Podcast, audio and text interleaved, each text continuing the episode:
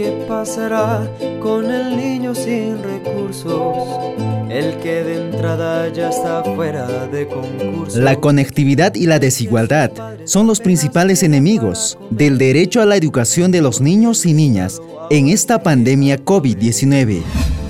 Porque preferimos ahogarnos en la guerra. ¿Cómo deben actuar nuestras autoridades para cerrar la brecha de la desigualdad? La Coordinadora Nacional de Comunicaciones conversó con la ex ministra de Educación Patricia Salas.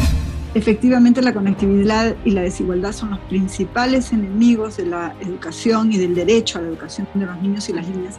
Ahí, por ejemplo, proyectos importantes podrían ser solventados directamente desde las municipalidades para conectividad y también para apoyar el proceso educativo con equipamiento y generar convenios. Y yo creo que ahí la UGEL con las municipalidades pueden tener convenios interesantes.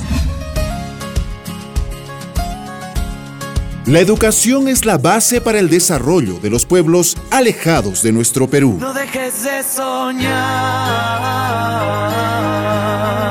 no dejes de soñar,